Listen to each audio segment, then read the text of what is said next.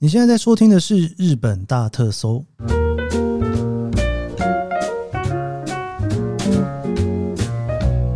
欢迎收听日本大特搜，我是 Kiss 研究生。今天呢是二零二三年令和五年的二月十号星期天，不知不觉我们节目已经来到了第四十集，哇，又是一个星期天的日子哦，然后明天又是星期一。周末呢，我们照例来聊一下旅游吧。哦，其实前几天呐、啊，如果有在一路发了我 IG 限动的朋友哦，应该知道我跑到了一个地方，就是呢，我跑到了河津那边去看河津樱哦。去看的时候大概是两分开左右嘛。其实会做这件事情哦，一方面呢是刚好家人来日本了，想说找个地方带他们去。然后又刚好前几个礼拜啊，我跟平科聊了樱花，也聊了好几集哦。大家如果有兴趣的话呢，可以往前转，往前转哦。前面有两集呢，我在跟他有聊到樱花。那个时候啊，平科这个樱花专家啊，不断的一直跟我称赞河津樱，他说你一定要去看。你来日本那么久了，那么多观光电都跑过了，居然没看过何金英。被他讲完之后，我忽然觉得很不好意思，我居然没有看过河津樱哦。应该说，我居然没有去过河津看河津樱哦。其实我后来仔细很认真的想了一下这件事情，我好像去过诶，只是没有什么印象。应该是在十几年前那时候带团的时候，带春天团的时候去的河津樱哦，就是伊豆的行程。但是真的是印象非常非常的薄弱，所以呢，我这次就决定跑去看了一下河津樱哦，真的是一到了现场，一停好车，往前面一走，天哪，整个记忆全部唤起。对，这个地方其实我来过，但是脑中还是一片模糊，到底是不是第一次去呢？哦，我一直到了晚上睡觉之前，我才想通，我上一次去的时候是什么样子。Anyway，我去的时候刚好河津是二分开。那你今天听到节目是二月十八号嘛？我是二月十六号去的，其实才隔两天而已哦。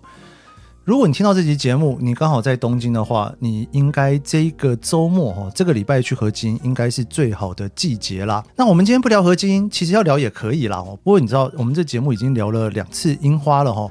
所以河津樱的资讯，我觉得提供到这边，应该有兴趣的朋友都可以得到他要的资讯啦。那因为前几天的旅程呢，其实除了去河津樱之外哦，我也去了箱根跟河口湖哦。箱根河口湖就不用说了啦，应该我真的是连带团，连自己去，连工作去。我都不太确定几十次吧，哦，应该没有破百次啦，几十次应该是有的哦。但这一次啊，真的算是富士山非常给我面子的一次，全程从头到尾我都看着他在走，从箱根我就看到富士山，一直到山中湖看到，到河口湖也看到哦。箱根的部分啊，我之后想要另外一集来聊了哦。冬天啊，基本上是看富士山最好的时候，因为云啊比较少一点点，也不太会下雨，所以。呃，除非天气极端的差，或者是说你气象预报看到就是蛮差的，否则你去看到它的几率其实是相当高的。其实跟夏天不太一样，夏天其实反过来的，你要真的是好天气，你才有机会看到它。所以今天我就想来跟大家聊一下啦，这个冬天哦，或者是其实不是冬天也可以啦齁。那为什么特别强调冬天？因为夏天我可能会跟大家聊最适合看樱花的地方，秋天我可能会跟大家聊最适合看枫叶的地方，冬天没有樱花，没有枫叶，富士山还是很漂亮，尤其它有一个白头。我今天就整理了这一次旅行五个哦，我要推荐给大家去拍富士山的地方。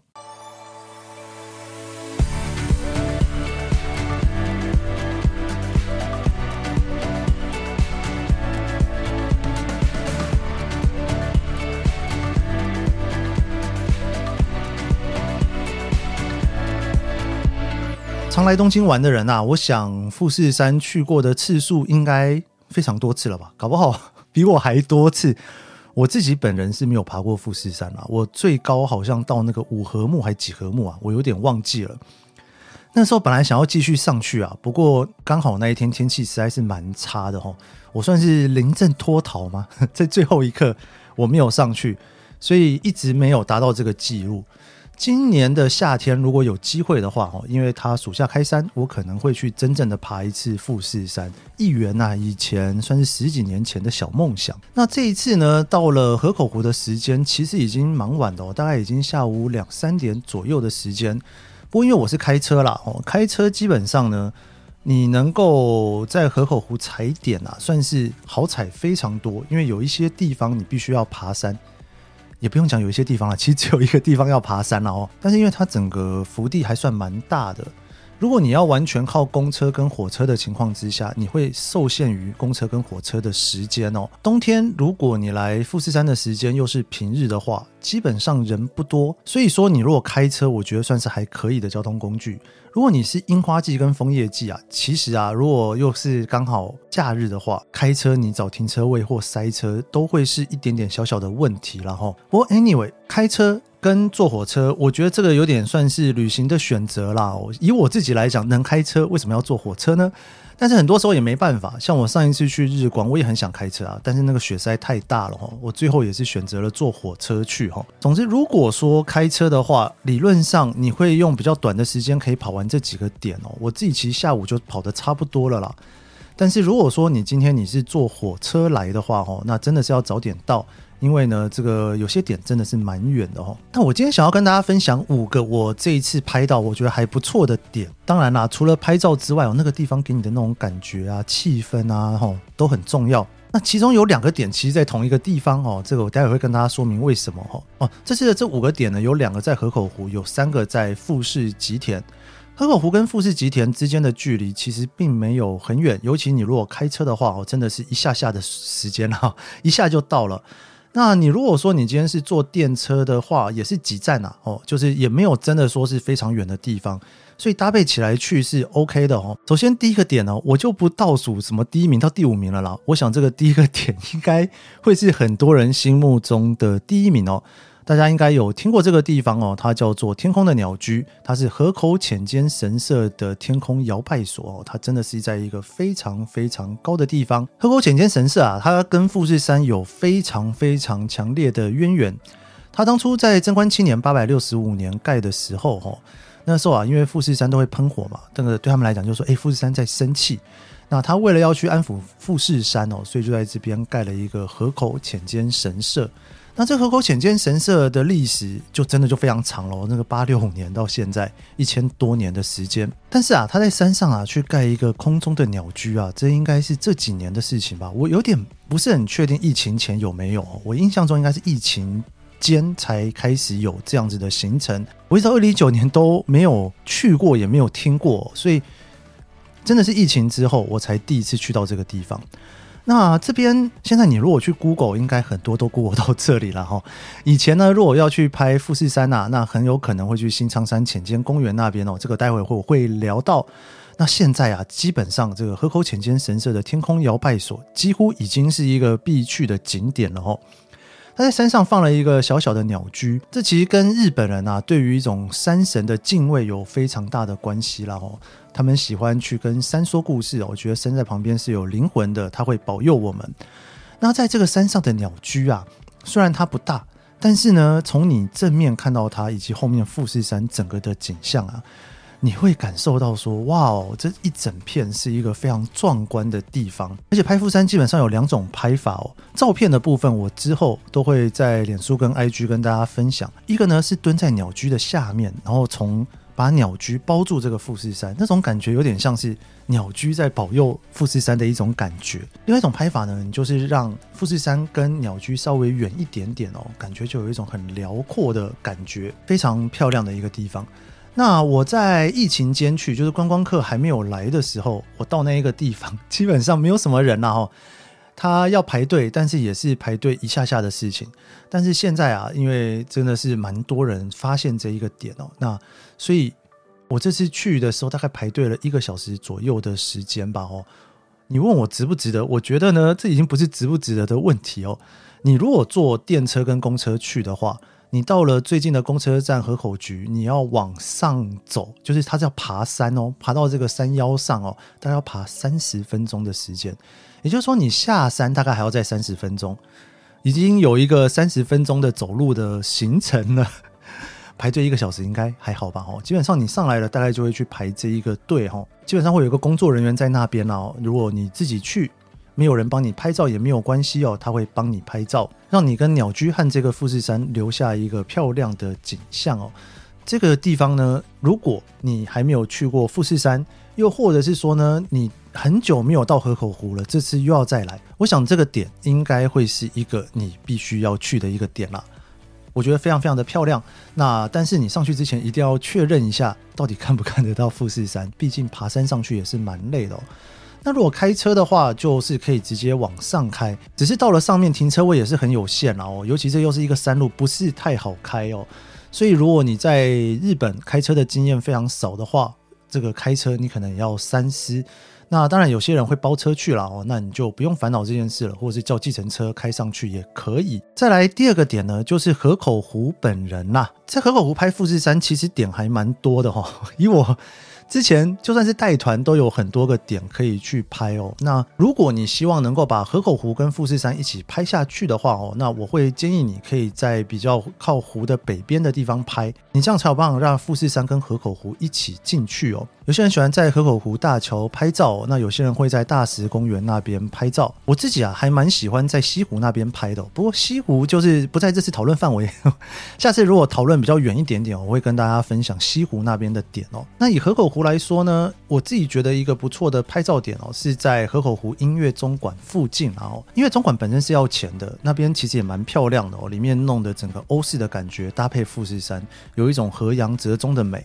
那如果不去音乐中馆也无所谓哦，在旁边呢的河边，你都可以拍到富士山。只是说现在没有樱花，也没有枫叶，你可能会觉得有一点点的孤单。但是说真的哦，我这一次也是因为我家人来嘛哦，那他们就说：“哎，这个枯树好美。”我想说枯树很美吧？没有花哎，我才忽然感受到说，其实真的是哎，因为有一些这种枯树的感觉，在台湾你是看不到的。那到了冬天的时候，你看到这些没有花，只有这些树枝哦，那再搭配前面的那种景色啊，很安静、很安静的感觉，其实也是蛮适合享受一下的，对不对？你如果坐公车去的话哦，你可以从音乐中馆那边下车哦，或者是到下一站啦。那一站很多的平假名哦，就是园猴子 哈园木花美术馆哦，我把平假名全部丢掉，只是这三个字，它其实就是木之花美术馆啦。那边下车之后，你就往湖边走。从那边，我觉得拍摄到的河口湖，我觉得是非常舒服的。而且在那边，你不只拍富士山，你也可以在湖边走走啊，散散步啊，看看风景啊。哦，我觉得都算是相当不错的地方啦。尤其你如果不是当天来回，因为你去河口湖的话，基本上你有两种走法嘛。一个，你从新宿直接坐车到河口湖之后，在河口湖那边搭公车哦，到处拍照。那另外一个选择就是你在河口湖附近的饭店住一晚哦。如果开车的话，你当然就可以像是我这种比较类似旅行团的走法，一天跑一堆的点。如果你时间还够的话哦，坐在这边散散步，那当然啦，要多穿点衣服，其实蛮冷的。浪漫的过程当中，请别忽略了背后的温度啊！这我一直不断的提醒大家，要去看那个北海道的初恋的景色的时候，可别忘了后面可是非常冷的哦。在这附近呢，其实有咖啡厅啦，可以去喝杯咖啡。假设你的时间比较长哦，我会也蛮推荐你可以去音乐总馆的哦，音乐总馆那边也非常漂亮。之后如果有机会，我也会想要单独跟大家分享那个音乐总馆的故事。好，那我们河口湖这两个点走完之后呢，接下来我会建议大家可以去富士吉田那边走走。那富士吉田那边有相当多的马路可以拍照哦。那包括明治通那边啊，本町通哦。那最有名的呢，其实就是在富士吉田的本町通那边拍街景。那本町通基本上就是坐电车到下吉田车站。假设你是开车去的话，在本町通的交叉口附近啊，其实有一个小小的停车场啦，Coin Parking，你可以把车子停在那边，然后去拍个照。那个地方啊，在疫情间还没有那么多人。我这次去的时候啊，我有点被吓到诶，在那个路口的地方啊，有一个人在那边协助指挥交通。我想说，人有多到需要在那边指挥交通吗？结果仔细一看呐。哇塞，那个路口真的是塞了满满的人哦，那都是观光客在那边拍一张照片。那拍出来的照片呢，其实有点像广告照片，因为角度很有限哦，拍出来大致都相同。你在拍照的过程当中啊，你一定会感受到为什么大家都要去拍那一条路啊，左右两边都还有那种旧旧的灯，而且招牌放的也还算是整齐哦。你会有一种感受到说，哇，在富士山脚下面的城镇生活的样子，虽然说那边也不是现在真正生活的样子了，然后，但是非常非常的特别哦。我我觉得会有一种回到日剧里面的感觉，或者是对于一种还没有来过日本的那种想象哦，非常非常的有意境。那在交叉口那边拍照呢，其实只有一个点的原因是呢，因为它是稍微有一点点弯度的，因为你想要从中间拍嘛，你会很想要在马路正中央拍，但其实这是非常危险的事情哦，请大家千万不要做这件事情哦。有一个地方你看到会很多人聚在那里，因为那一个点呢，就是刚好你可以不用在马路正中央，你就在那个弯道的旁边的人行道上，你就可以拍到整个富士山跟街道的感觉哦。在那边拍完一张照片之后呢，你也可以在那边走走哦。那边两边的店很多啊，也都是卖一些。算是给观光客逛的店了哈，然后又有很舒服的咖啡厅，然后停留一下，我觉得也是相当不错的哈。那结束之后呢，富士吉田那边还有另外一个点啊，这个点真的就是经典中的经典了，新仓山浅见公园。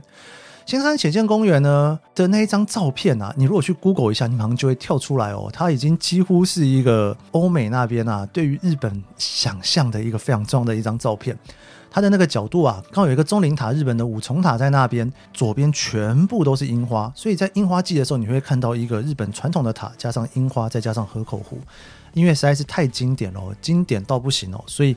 那边基本上就是一个大家都一定会去的点哦。那从富士吉田我刚刚讲的地方走过去，大概要走二三十分钟吧。哈，如果你从下吉田车站出来，直接走到新仓山浅见公园，大概要走二十分钟了。所以你如果从本町通走过去，大概也是二十几分钟左右的时间。但呃，再加这八分钟要三十分钟了，我觉得是可以走的啦哈。那如果你开车去，当然没问题，你就直接在那个新仓山浅见公园的呃停车场停车就可以了。那边基本上是一个山头，你要爬阶梯上去哦。这阶梯有一两百阶，其实走起来是有一点点小辛苦的哦，要衡量一下自己的体力。有两个点哦，我很推荐大家可以去拍照哦。一个呢，就是我刚讲的哦，就所有的广告都会看到的那一个点。你爬到最上面的时候呢，它现在已经弄得非常非常的漂亮了啦，因为太多人拍了嘛，他把弄的就是你就是来这边拍照没有什么问题，而且弄得很宽敞哦，一次可以挤下个十几二十几个人在那边拍照。那那一个展望拍照台呢，哦，这其实以前是没有的哦，以前是很简陋的啦。那后来呢，在疫情之间啊，他们就有一个日本有一个叫做故乡纳税的机制。所以故乡纳税的意思就是说呢，你每年啊，你可以把你的税的一部分哦，拿去缴给你想要支持的自治体哦，就是某个地方。那他会告诉你说，诶，你我这笔钱我会专款专用在什么地方，然后他会给你一个返纳品哦，就是你会收到百分之多少的。回馈哈哇，这个我忽然想到这一个以后可以讲一集哈，哎我我我说以后可以讲一集的东西越来越多，最后会不会囤积太多东西没讲到？大家再提醒我一下哈，如果我太久没讲的话。好，那在那个地方呢，那个地方呢，他就在某一年呐，就收集到了八千多个人的缴税哈，不是捐款哦，是缴税。你等于把你原本要缴的税缴到那一个地方去哈，支持他去把那一个展望台给盖好。所以现在展望台上面呢，你要去拍摄到我刚刚讲的绝景哦，这个算是蛮容易的啦哦，因为你到那边看到一堆人，你就知道要在哪里拍了。冬天去啊，基本上就是没有樱花哦，没有樱花，所以你可能会觉得有一点点小可惜啦哦。不过没有樱花还是很漂亮哦，真的还是很漂亮。拍一个广告台词里面哦，必须要有的照片哦。那我刚讲没有樱花，它相对的好处就是呢，我刚刚有讲过，冬天这个季节啊，富士山要露脸非常的容易啊。每次去河口湖，你一定要注意的事情就是，只要 model 有露脸，一切都好谈。如果 model 今天被云躲起来了，哎呀。这个好像怎么拍都觉得少了些什么。那那边拍完之后呢，我这边要讲的第五个景点啊，也在那边哦。你就回头要往停车场或者是要往车站的路走下去哦，沿着阶梯稍微往下走哦，在阶梯的一半的地方，你远眺一下远方哦。那个景色我觉得相当的漂亮，你可以拍到富士山以及地下整个富士吉田的城镇，你会有一种富士山下生活的感觉，因为整个城镇呢就被你这样子一望无际的收揽进去，然后呢旁边也没有任何树的干扰哦，富士山与底下生活的城镇的民众就在你的相机底下拍下来了哈。我其实在这个地方就站着。我上次来啊，就在这个地方站着哦，停留了蛮久的哦，就一边停在那边，一边想说：哎呀，在富士山底下生活的人到底是什么感觉啊？会不会每天都看到一个这么大的富士山在后面？会不会有一种很大的压力？就一个庞然大物，每天在那边过生活，还是说他已经觉得那边是一个壁画了呢？很真的很像是摄影棚里面贴上去的一幅画哦。我觉得是一个非常非常有想象空间的一个美景哦。好，所以今天跟他分享的这五个景呢，两个在河口湖哦，那是一个很观光客的地方，你会感受到只有富士山跟你之间的关系。那后面呢，在富士吉田这边的景呢，你所拍到的感觉，你会觉得你自己好像跟这里面附近的人一起生活在这边看富士山的感觉。我觉得都是第一次来河口湖拍富士山，非常漂亮，很值得一去的地方。好了，以上就是这一集的日本大特搜啦。哎，对了，别忘了喜欢这节目，帮我分享给你身边的朋友吧。我当然也希望说能够有更多的朋友一起来收听这一个节目，让这一个节目呢可以有机会继续 永续长存。还有底下的五星好评，你也可以在脸书和 IG 搜寻研究生找到我。那尤其我 IG 基本上每天都会更新线动，然后会跟大家分享一下，就是最近我所看到的东京，或者是我去旅游的时候的日本。日本大特搜，我们明天见，拜拜。